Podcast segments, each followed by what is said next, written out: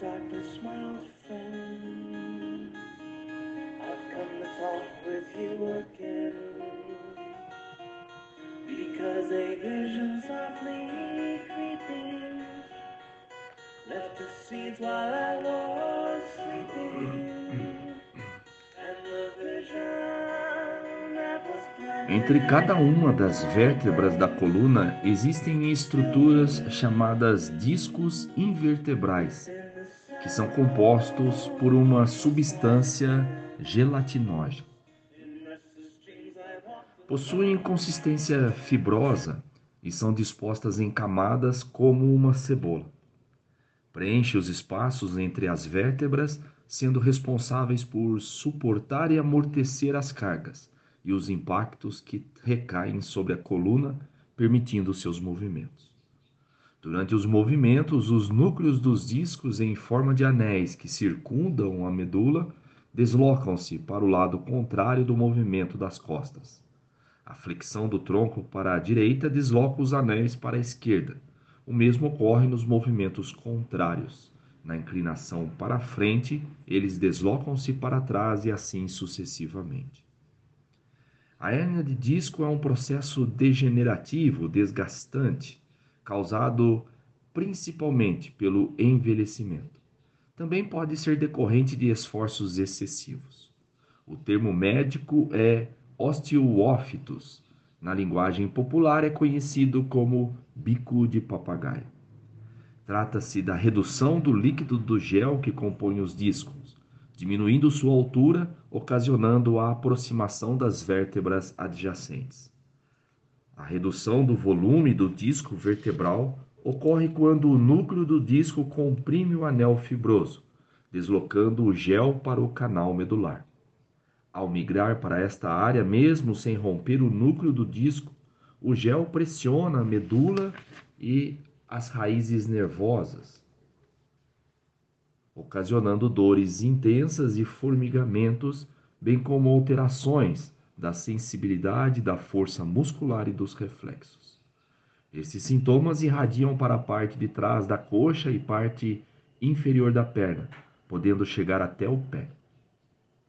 De acordo com a visão metafísica, as pessoas com hérnia de disco possuem conflitos em relação à prática do que faz bem e é prazeroso.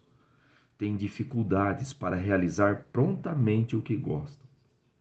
Dedicam-se pouco ao lazer, priorizam os afazeres, protelando a prática do seu hobby. Quando tiram um tempo para se divertirem, não raro sentem um misto de satisfação e certo arrependimento ou culpa por ter deixado de lado as obrigações.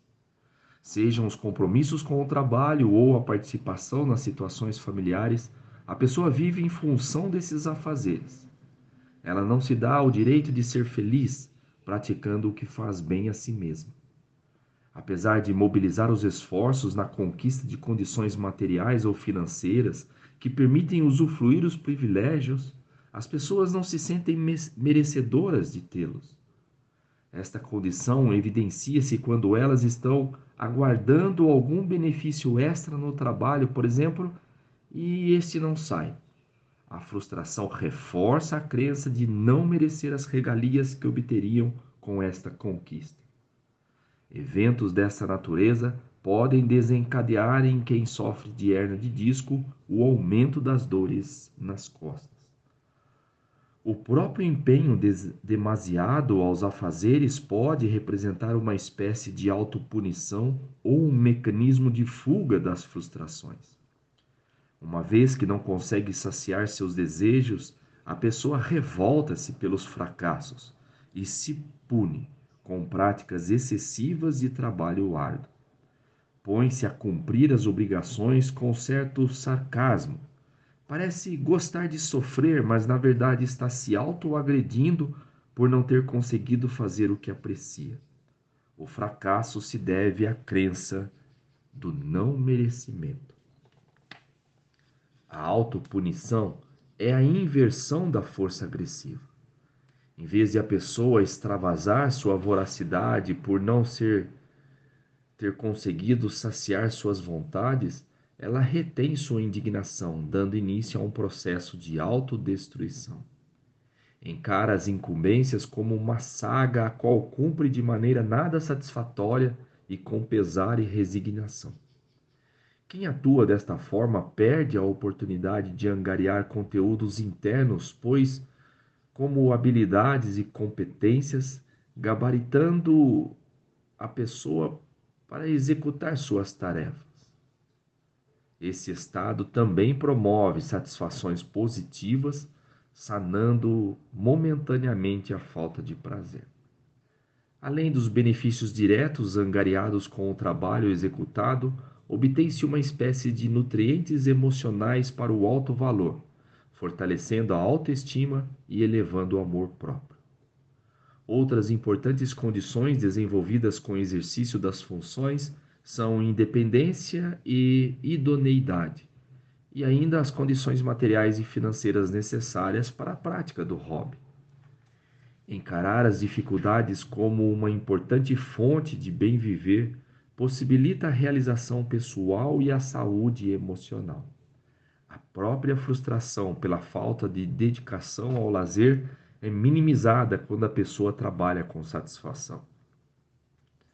Nem sempre é possível conciliar o trabalho com o lazer, melhor dizendo, ganhar dinheiro praticando o hobby. Porém, depende de nós encontrarmos uma forma de satisfação no que realizamos. Isso além de tornar mais agradável o desempenho, reduz o desgaste físico e emocional.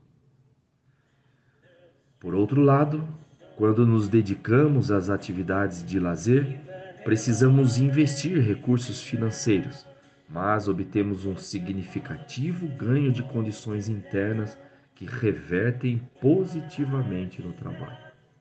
Melhor dizendo, ao fazer o que gostamos, há um ganho emocional que se reverte em energias para o corpo, aumento da disposição para cumprir as obrigações diárias e, consequentemente, saúde para a região lombar.